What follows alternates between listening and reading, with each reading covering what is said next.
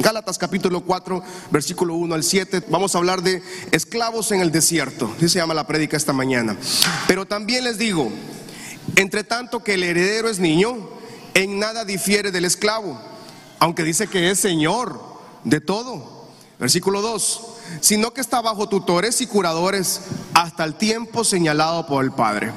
Versículo 3 dice, así también nosotros, cuando éramos niños, estábamos en esclavitud bajo los, bajo los rudimentos, significa bajo las costumbres del mundo, ¿verdad? 4. Pero cuando vino el cumplimiento del tiempo, Dios envió a su Hijo, nacido de mujer y nacido bajo la ley, para que redimiese a los que estaban bajo la ley, a fin de que recibiésemos la adopción de hijos. ¿Cuántos somos hijos e hijas del Señor aquí en esta mañana? Y porque como somos hijos de Dios, Dios envió a nuestros corazones el Espíritu de su Hijo, el cual clama, Abba Padre, versículo 7 dice, leámoslo todos por favor, uno, dos, tres, así que ya no soy, dígalo en primera persona por favor, así que ya no soy, sino que somos, y si hijo, por medio de... El domingo pasado hablamos un poco del tiempo del Señor. Y en el Gálatas, el apóstol Pablo le dice a la iglesia de los Gálatas que en el tiempo del Señor Él tomó la decisión de hacer las cosas de acuerdo a su voluntad y no de acuerdo a la voluntad de las personas. O sea, Dios no se mueve en el tiempo de nosotros. Dios no se mueve en nuestras conceptos preconcebidos, en nuestras ideas, en nuestras eh, necesidades incluso, ¿no? Dios no se mueve en base a eso. El apóstol Pablo le enseña a la gente de Gálatas, le dice, en el tiempo que él decidió, mandó a su Hijo a morir en la cruz, a dar su vida por usted y por mí y darnos la libertad de la esclavitud, del pecado. Y el apóstol Pablo hace una mención en que éramos esclavos, pero ahora venimos a ser hijos. Y si somos hijos, tenemos herencia en el Señor. ¿Cuántos tienen herencia en el Señor en esta mañana? Vamos a ver. Salmos 31 dice, Salmos 31, 14 al 16. Mas yo en ti confío, Jehová. Digo, tú eres mi Dios. En tus manos están, qué, belleza de versículo este, versículo 15 del Salmo 31. El salmista nos, nos enseña que nuestros tiempos no están en nuestras manos, sino que le dice al Señor, en tu mano están mis tiempos. Líbrame de mano de mis enemigos y de mis perseguidores. No sé si usted sabrá, tal vez no se da cuenta, pero tal vez tiene enemigos. Y a veces ni cuenta nos damos, ¿verdad? Pero el salmista dice, líbrame de todos mis enemigos. En tus manos están mis tiempos. Versículo 16 dice, haz resplandecer tu rostro sobre tu siervo. Sálvame por tu misericordia. Usted se alegra que la, su vida y mi vida está en las mejores manos. ¿Usted está seguro que su vida está en las manos del Creador? Podemos estar seguros si estamos conscientes de que estamos en las manos del Creador. Y en todo este año, desde el año pasado y, de mucho más antes, Dios nos ha estado cuidando porque en sus manos están sus tiempos. Y muchas cosas que no entendemos, muchas cosas que nos suceden, muchas cosas que, la vida nos trae como sorpresas, la palabra nos dice, el rey David dice, en tus manos están mis tiempos. Quiere decir que podemos estar seguros. Esta mañana podemos estar seguros porque estamos en las manos del perfecto creador. No estamos en las manos de un presidente. Gracias a Dios, ¿verdad? No estamos en las manos de un político. No estamos en las manos de un empresario. Estamos en las manos del creador. Levante su mano al cielo esta mañana y diga conmigo, gracias Señor, porque en tus manos están mis tiempos. ¿En qué tiempo se encuentra usted ahora mismo? ¿En qué tiempo nos encontraremos cada uno de nosotros? Tal vez es un tiempo de dificultad, tal vez es un tiempo de luto, tal vez es un tiempo de soledad, Tal vez es un tiempo de confusión, o tal vez está pasando, cruzando una leve temporada de tribulación en el matrimonio, una tribulación con sus hijos, o está pasando una temporada de necesidad económica. está pasando alguna temporada de tristeza, pero el salmista nos asegura, en las manos del Creador están nuestros tiempos. Qué maravilloso es que sin importar la temporada que estamos viviendo o que estamos pasando, cruzando, estamos en las manos del Creador. O sea que en angustia, en soledad, en tristeza, en necesidad económica, crisis en la familia, crisis en el matrimonio, crisis en el gobierno, crisis en todo lo que los principios y valores tiene este país, en nuestras vidas no está en las manos de un ser humano, nuestras vidas están en las manos del Creador. Por eso es que estamos esta mañana en la casa del Señor, porque gracias a su misericordia, gracias a su protección, es que nos ha dado la vida, nos ha dado una familia, nos ha dado un trabajo, nos ha dado salud. Dígalo nuevamente conmigo entonces, en las manos del Creador están mis tiempos. Salmo 138 dice que este es un versículo que debería ser rema para todos, ¿verdad? Salmo 138, 8 dice, Jehová cumplirá su propósito. Vamos, levante su mano al cielo, diga, Jehová cumplirá el propósito de quién? ¿De quién? De él. O sea que Dios tiene un propósito para su vida. Y el salmista dice, Jehová cumplirá su propósito Dios tiene un gran propósito para todos ustedes en esta mañana. ¿Qué le parece si cierra sus ojitos esta mañana y dígale, Señor, gracias porque tal vez no entiendo el propósito? Tal vez en estos días, Señor, días de oscuridad, días de soledad, días de angustia, Señor, días de confusión, días de temor, tal vez hemos estado cruzando, diga el Señor ahí, eh, días de necesidad económica eh, días de problemas en la familia, con los hijos, de incertidumbre. Pero dígale al Padre esta mañana, Señor, cumple propósito en mi vida, Señor. Tal vez el matrimonio se está destruyendo, tal vez su familia se está desmoronando, tal vez el pronóstico de enfermedad es fatal en su vida, tal vez el pronóstico económico es fatal en su, en su, en su casa, tal vez hay maldiciones terribles que están agobiando su casa, tal vez hay maldiciones que están llegando, hay pequeñas puertas que están entrando a su hogar y usted no entiende cómo es que está llegando esta maldiciones a mi casa, cómo es que está entrando este pecado, pero el salmista dice, Señor, por favor, cumple tu propósito en mí. No desampares la obra de tus manos. Usted es una obra del Señor. Levante su mano al cielo y diga al Señor, yo soy tu obra, yo, yo existo por tu voluntad, por tu misericordia, Señor. No desampares. Vamos, dígale esta mañana a casa Michalón, diga, no desampares la obra de tus manos, Señor. No, no entiendo, no comprendo muy bien, no, no, no puedo entender muy bien todo lo que está pasando, pero puede decirle con confianza esta mañana, Señor, no desampares la obra de tus manos. Qué maravilloso que nuestros tiempos, nuestra vida está en las manos del Todopoderoso. En tus manos están mis tiempos. Y muchos salmos después dice el salmista, Señor, no desampares la obra de tus manos. No, o sea, en otras palabras, no te olvides que existo. Y cuando encontramos a la iglesia perdón, a los hebreos, a los judíos, tratando de vivir una vida nueva, tratando de entender cómo es que ahora tenían que vivir. Y estos señores jóvenes, adolescentes, habían sido esclavos, sus generaciones habían sido esclavos 430 años en Egipto. Muchos tiempos después Dios les liberta, Dios les da una oportunidad de vivir en libertad. A Israel Dios le entregó la bendición de dejar de ser esclavos. Les entregó la bendición de poder tomar sus decisiones. Porque un esclavo no puede tomar decisiones. Un esclavo no tiene autoridad, no tiene poder sobre su vida, incluso ni sobre su cuerpo, incluso. No tenían autoridad. Y Dios en su misericordia escucha el clamor de Israel y les da la oportunidad de ser libres de la esclavitud, del oprobio que vivían en Egipto.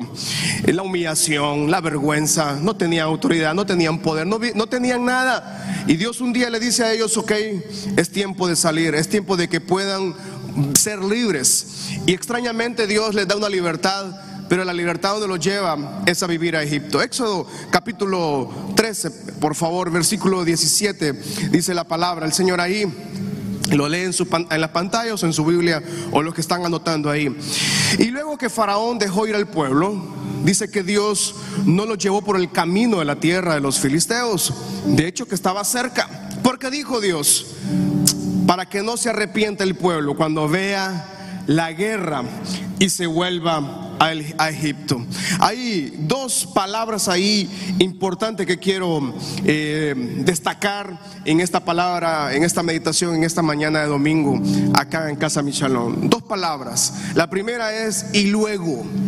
La palabra que usted la lee ahí, usted dice, pues ¿qué, tiene que verla? Y luego simplemente pasó a una etapa diferente. No, esa palabra es muy importante porque en hebreo significa llegar a ser, y luego. O sea, en nuestro vocabulario español es muy sencillo, lo encontramos, lo leemos y, decimos, no tiene nada sentido, pero en el significado hebreo, esta palabra, el luego en hebreo significa llegar a ser, ayak. Usted lo puede buscar ahí, no es nada del otro mundo, ¿verdad? Pero lo interesante de esta palabra, de sucedió o luego que, que significa llegar a ser, el caso de Israel es que ahora necesitaban ser, entender que eran libres. Israel necesitaba asimilar su vida como libres, ya no como esclavos, sino que necesitaban entender que ya no necesitaban vivir bajo la esclavitud, bajo alguien que les daba oprobio, bajo alguien que los castigaba, alguien que los humillaba, alguien que, los, eh, los ofendía. Diariamente vivían bajo esa humillación. Habían llegado a ser libres y era tiempo de dejar de ser esclavos. La Torah, que son de los libros antiguos de Israel, nos explica que el hombre después de ser tantos años esclavos, haciendo lo mismo, y que ahora iban a ser libres, dice que la tendencia iba a ser que ellos iban a estar en depresión. No cuadra, ¿verdad? Porque iban a salir de la, de la esclavitud, iban a pasar a ser libres. Sin embargo, la Torah, los, los mismos pensadores judíos dicen que Israel tenían un gran problema ahora, porque iban a, después de estar 430 años en esclavitud, ahora iban a ser libres en el desierto, y, y dice que iban a ser ociosos, iban a caer en depresión. ¿Cómo es posible que la libertad a alguien le traiga depresión? Y le traiga ociosidad. ¿Cómo es posible eso? Porque habían estado toda una vida acostumbrados a agachar su cabeza, a agachar su cuello y estar bajo la opresión de otra persona. Ahora necesitaban aprender a ser libres, necesitaban aprender a disfrutar la libertad, la cual antes nunca la habían tenido pero ahora eran libres en el Señor. Dios le había, con mano poderosa, con mano fuerte, les había sacado de la esclavitud. El caso de Israel entonces ahora es que necesitaban entender el nuevo bienestar de la libertad. Y ese bienestar de la libertad era un proceso lento, poco a poco. Ellos salen de Egipto, pero no entienden cómo vivir libres. No entendían cómo disfrutar la gran libertad de que nadie les tenía que levantar a las 3 de la mañana, a las 4 de la mañana, gritándoles con trabajos pesados que hacer para los egipcios. La libertad tendría que ser aprendida ahora en el desierto. No sabían cómo ser libres, pero Dios los lleva al desierto a experimentar su poder y a experimentar su gloria. Porque está cerca, dice. Luego, la siguiente palabra que dice, primero dice luego, significa llegar a ser. O sea, es, es progresivo, llegar a ser libres. No, no era de la noche a la mañana, aunque ya habían recibido su carta de libertad, la palabra luego significa un proceso poco a poco, día con día, entender el nuevo bienestar. Y la segunda palabra que me llamó la atención, cuando dice, dice, por el camino de la tierra de filisteos que estaba cerca. Esa palabra estaba cerca significa karob, cercano. Interesante, dos palabras que pueden cambiar el rumbo total de la mente de nosotros esta mañana. Número uno, llegar a ser. Nosotros necesitamos llegar a entender que somos hijos del Dios Todopoderoso. Por eso Gálatas allá en el Nuevo Testamento el apóstol Pablo le dice, entiendan que ustedes ya no son esclavos del pecado. Les dice a los Gálatas, ahora son hijos. Y si también son hijos, también son herederos de la promesa según Cristo Jesús llegar a ser. Es un, es un proceso lento tal, y muchas veces doloroso, un poco largo muchas veces. Y, en ese caminar del desierto nos encontramos con, experiencias no agradables, nos encontraremos con, con personas no agradables, nos encontraremos con situaciones que jamás pensamos llegarlas a vivir. Pero por eso Dios hace dos procesos, dos palabras. Número uno, llegar a ser libre, llegar a entender que ahora en libres. Y número dos, cercano, que significa Karov, cercano a. ¿Y qué, qué significa esta palabra? Los Dios, ahora que son libres, escuche esto, Dios saca a Israel y lo lleva lejos de la esclavitud, solo con un solo propósito. Él pudo haberlo llevado en menos tiempo. Él tenía el poder, obviamente Dios tenía el poder de llevar a Israel al día siguiente a la tierra que fluye leche y miel. Pero la palabra cercano, que estaba cerca, dice, ahí lo está diciendo. Usted en su casa, si quiere, busque esta palabra eh, en los diccionarios de internet, hebreo, inglés, español. Ahí usted va a encontrar esta palabra, cerca. ¿Por qué Dios no llevó a Israel directamente a la tierra que fluía leche y? Era una promesa que podía cumplirla fácilmente, rápidamente incluso. La palabra cerca significa que Dios quería que Israel intimara con él. Dios lo saca del bullicio, Dios lo aparta de la vergüenza, Dios lo aparta de la humillación, Dios lo aparta de, aquel gran trabajo pesado que diariamente hacía y lo lleva al desierto, a la lejanía, a la oscuridad, a la soledad, donde un día, al día siguiente que se levantan, están en el desierto y no tienen a nadie, ya nadie lo está llamando. Pero el Padre dice, estaba cerca, porque ahora Dios quería que le conocieran a Él. Quería que conocieran al Dios poderoso. Quería que conocieran al Dios majestuoso, al Dios maravilloso. Y esos dos grandes procesos nos pasan en la vida a todos. Número uno, Dios nos lleva a conocerlo, llegar a ser. Llegar a ser hijos del Señor es un proceso. No, está, no, no, es de la noche a la mañana. Nos convertimos en hijos de Él por la cruz del Calvario, obviamente, por el sacrificio, por la sangre derramada. Pero llegar a entender la vida cristiana, hermano, esos son muchos tiempos, tal vez. alguna gente le puede tomar años, tal vez, llegar a crecer en Cristo Jesús, ¿verdad? Y lo segundo es que para crecer en, en el Señor necesitamos intimar con el poder de Dios. Y muchas veces se nos olvida se nos olvida buscarle al Señor, se, nos olvida hablarle al Señor. Muchas veces no le hablamos al Señor. Pasan meses tal vez, pasa tiempo que en la familia nadie se reúne a orar en la casa. Puede pasar mucho tiempo de que nadie agarre una Biblia y lee la Biblia en la casa. Pero todo el mundo lee redes sociales, todo el mundo ve programas de televisión, todo el mundo ve aquel programa que dicen última hora, todos los días hay última hora en ese programa. Todos los días última hora. Y la gente ahí está, última hora. Y pero nadie dice, última hora, Cristo viene pronto. Esa es una super noticia, hermano. Nadie dice, eh, el Padre quiere estar con nosotros. Dios quiere estar con cada uno de nosotros. Lo primero que cada mañana, cada tarde, en la, noche, Dios está con nosotros. Y a veces Dios nos procesa en los desiertos. Dios nos lleva a diferentes desiertos, pero es con un solo motivo, que le conozcamos a Él. Y el Padre en esta temporada se ha revelado de diferentes maneras. Dios se manifiesta en su carácter en diferentes formas. Dios se manifiesta en el carácter como un Dios poderoso. ¿Cuántos han visto la manifestación de Dios como un Dios poderoso?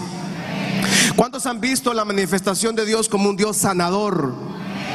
¿Cuántos han visto la manifestación de Dios como un Dios que nos protege? ¿Cuántos han visto la manifestación de Dios en el carácter de Dios como el Dios que provee?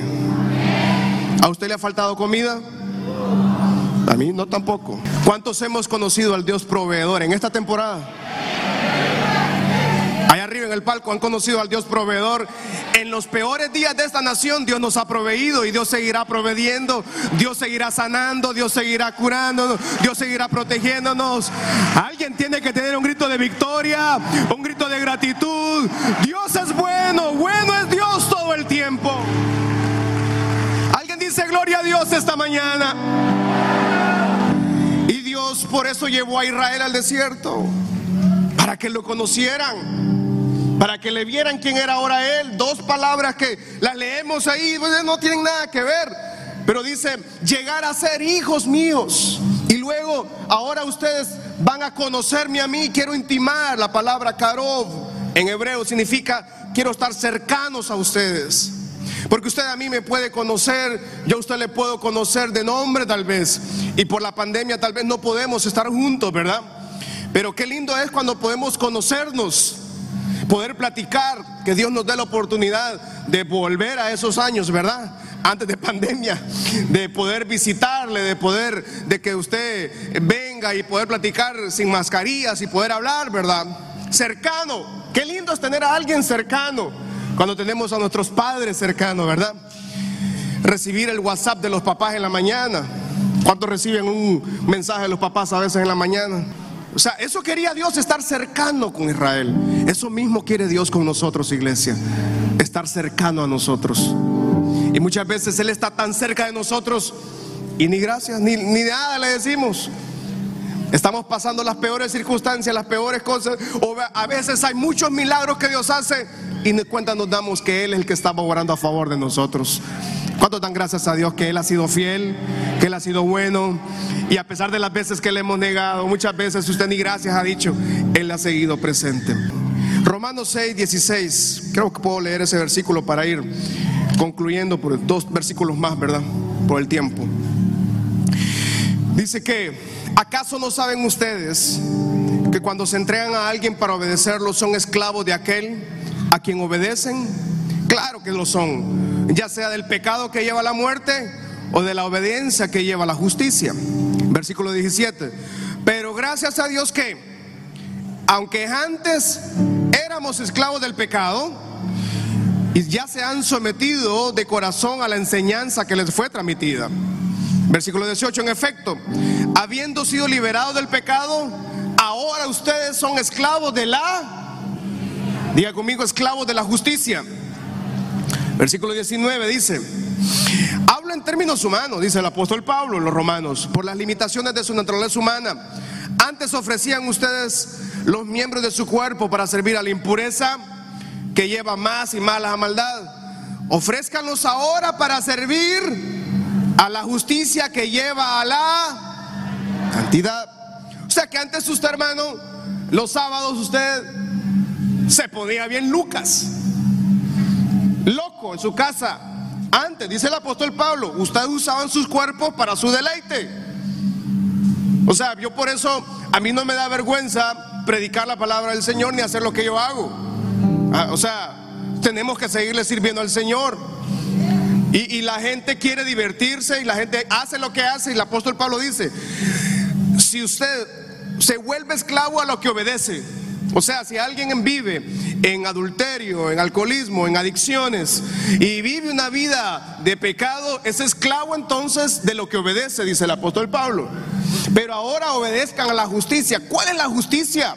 La justicia de Dios. La justicia de Dios es que Él nos redimió del pecado, nos redimió de la culpa.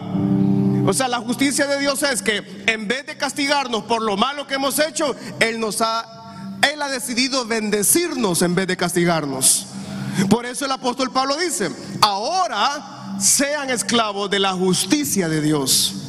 Vivir para Dios, servirle a Dios, amar a Dios, hasta el último día que Dios nos tenga en esta tierra.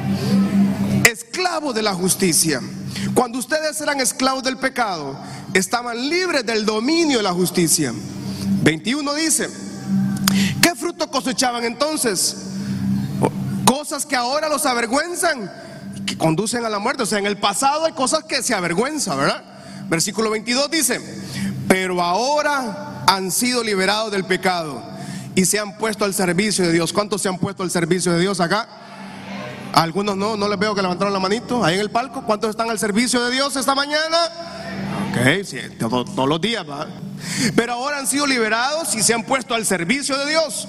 ¿Qué es el servicio de Dios? Todo lo que hacemos, mire, los hermanos allá que están de azul, los muchachos aquí de la alabanza, muchachos de multimedia, los hermanos del parqueo que estaban allá, las hermanas de, de triaje allá afuera, ¿verdad? Todo, todo lo que usted hace, servir, venir a la iglesia, todo se conduce al servicio de Dios, cosechan la santidad que conduce a la vida eterna. Versículo 23 dice, porque la paga del pecado es Leámoslo todo. Uno, dos, tres. Porque la paga del pecado es. Mientras que el regalo de Dios es vida. ¿Alguna vez usted, iglesia, Michalón, alguna vez usted le tocó pagar por un regalo? ¿Nadie? O sea, que a usted le regalaron algo y usted tuvo que pagar ese regalo. ¿Va que no? ¿A cuánto le gusta que le regalen cosas, hermano?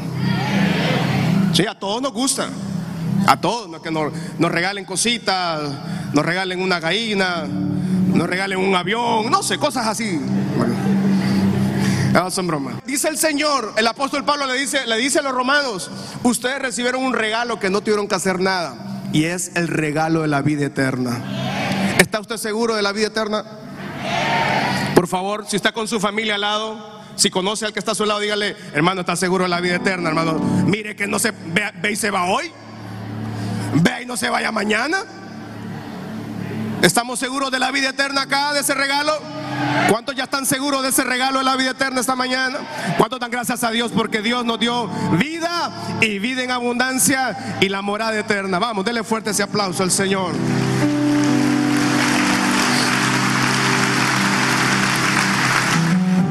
Éxodo 13 dice, mas Dios hizo que el pueblo rodease por el camino del desierto, el mar rojo, y subieron los hijos de Israel de Egipto armados. Mire que ya, ya tenía algunas armas, Israel le dio algunas armas. No puedo explicarlo, pero bueno. Pero tomó también consigo Moisés los huesos de José.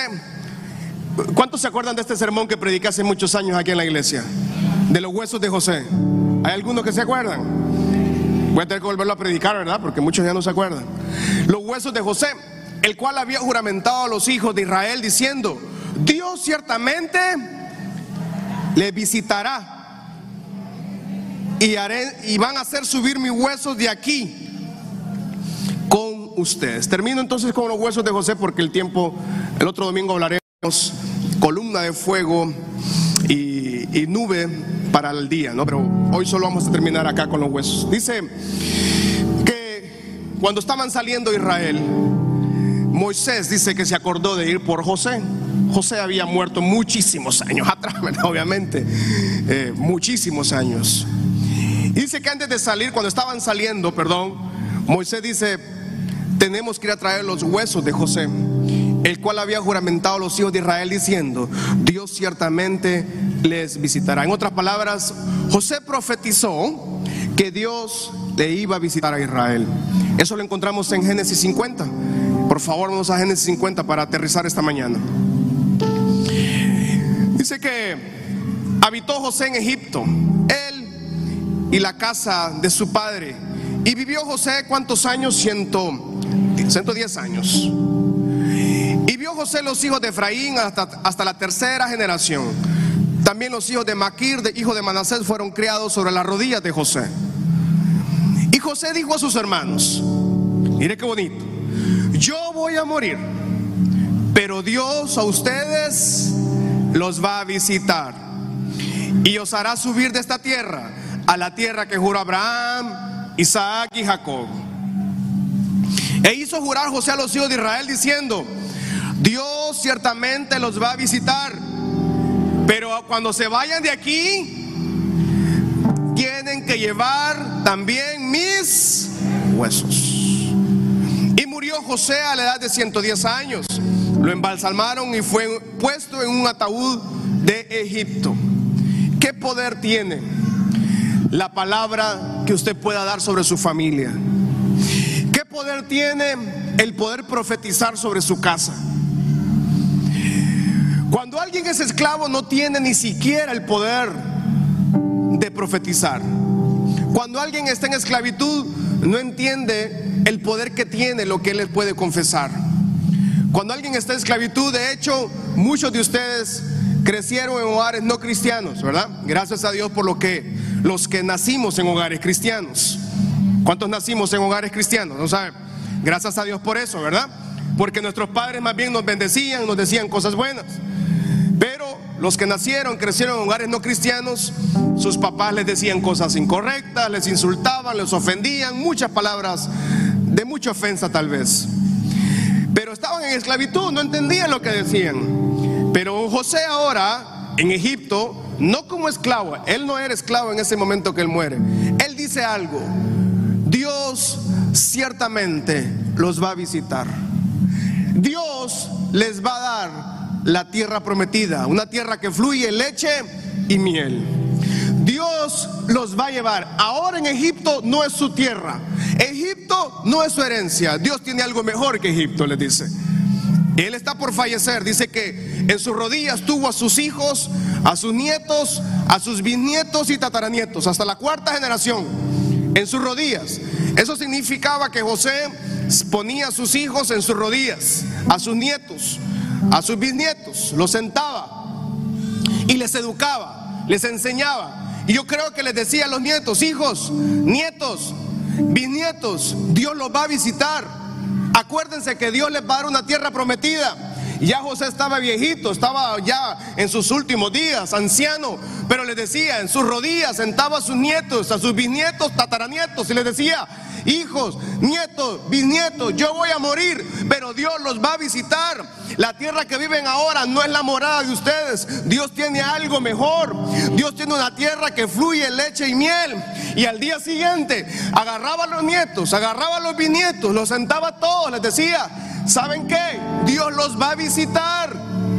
Y Dios los va a hacer subir de esta tierra a una tierra mejor, a una herencia. Van a estar en un lugar donde no van a ser esclavos. Van a ser en un lugar donde van a ser dueños. Hay una herencia para ustedes. Este José no vio nada. José no logró ver nada. De hecho, vivió en Egipto en un ataúd. Vivió la esclavitud de Israel en un ataúd. Pero sus huesos estaban ahí como una promesa. Que sabían, que estaban seguros que un día Dios los iba a sacar de ahí. Cuando alguien tiene mentalidad de esclavo, sabe que nunca va a salir de ahí. Sabe que está, está en el pecado, está en la maldición. Incluso la disfruta incluso se mofa, incluso se ríe. Pero cuando hay libertad en Cristo Jesús, nuestra mentalidad cambia, nuestra, nuestras maneras de pensar cambian y nuestras palabras cambian. Y sus palabras tienen poder. Dios ha prometido estar con nosotros todos los días de este planeta Tierra. Hasta el último día de nosotros, Él está con nosotros. Él no nos ha abandonado.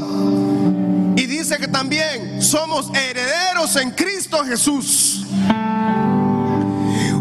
Estamos acá somos hijos e hijas del Señor. Usted puede profetizar esta mañana que Dios visitará su casa, que Dios está en su casa. Alguien puede profetizar esta mañana, iglesia. Ciertamente Dios visitará mi casa. Alguien puede profetizarlo. Alguien puede ponerse en pie en esta mañana y diga, Dios ciertamente está en mi hogar. Dios ciertamente visitará mi casa. Dios nos hará llegar a la tierra de bendición. Dios tierra de bendición. Dios levantará mi familia. Dios levantará mi casa. No seremos esclavos del pecado. No seremos esclavos de la maldición. Seremos herederos con Cristo Jesús. Tal, vez en su familia, en su generación, de lo que escuchó fue ofensa, fue, fue humillación, fue insulto, fue menosprecio, fue te va a ir mal, vas a fracasar, no, no vas a prosperar. Tal vez lo que usted escuchó fueron palabras bastante hirientes. Pero dice que José tomaba a su familia, tomaba a sus hijos, a sus nietos, a sus bisnietos, a sus nueras, a la familia, a todo mundo y le decía, señoras, señores, jóvenes, niños y niñas, yo estoy pronto a fallecer. Tenía 110 años de edad y estaba en Egipto, era próspero, tenía todo a la mano, pero él dice, Egipto no es la tierra de ustedes, este lugar no es la tierra de ustedes. Dios los va a visitar y Dios los va a llevar a una nueva tierra, a una tierra que fluía leche y miel. Usted esta mañana también puede profetizar sobre su casa, sobre su familia. Ciertamente Dios nos va a visitar. Ciertamente Dios ha venido a hacer habitación él no solo quiere venir a vernos, Él quiere hacer habitación en cada familia. Él quiere hacer que cada hogar se convierta en un altar encendido con el poder de Dios. Él quiere estar cercano a nosotros. Él no quiere que le conozcamos como una religión. Él no quiere que le conozcamos como una iglesia más. Él quiere estar cercano a nosotros. Y esa misma cercanía nos ha dado la libertad de vivir libres en el Señor Jesucristo, de no ser esclavos del pecado, de no obedecer más a las costumbres del mundo, de poder vivir en libertad, de poder hablar, comportarnos como hijos libres en Cristo Jesús. Y esta mañana yo le pido a usted, con los ojos de la fe, que usted pueda profetizar sobre su casa. Esta mañana usted puede decirle, Señor, profetizo sobre mi casa, que ciertamente tú estás con nosotros. Tal vez estamos en una temporada, en, en un tiempo difícil, diga, tal vez estamos cruzando tiempos oscuros, tal vez usted le está tocando cruzar momentos muy difíciles en su familia, tal vez está cruzando tiempos de luto, tiempos de confusión, tiempos de incertidumbre, tal vez a usted le está tocando pasar tiempos de mucho abuso, de mucha vergüenza en el hogar, pero el Padre dice, yo estoy acá, yo no te he dejado y yo te estoy cercano a ti. Esta mañana yo te levanto, te marco y te llevo a vivir bajo mi propósito, dice el Señor. Esta mañana con los ojos de la fe. En los tiempos del Señor son perfectos, pero también usted puede decirle, Dios ciertamente nos ha visitado y nos hará llegar a una tierra que fluye leche y miel. Esa promesa tiene su nombre, esa promesa tiene su apellido. En su, su familia será bendita, su casa será bendita. Habrán guerreros y guerreras esta mañana en la casa Michalón. Habrán guerreros y guerreras esta mañana que se paran a la brecha y dicen, mi casa es bendita, mi hogar es bendito, mi familia es bendita. Rechazada toda maldición, es rechazada toda humillación. Somos hijos e hijas del Dios poderoso y vivimos en la libertad.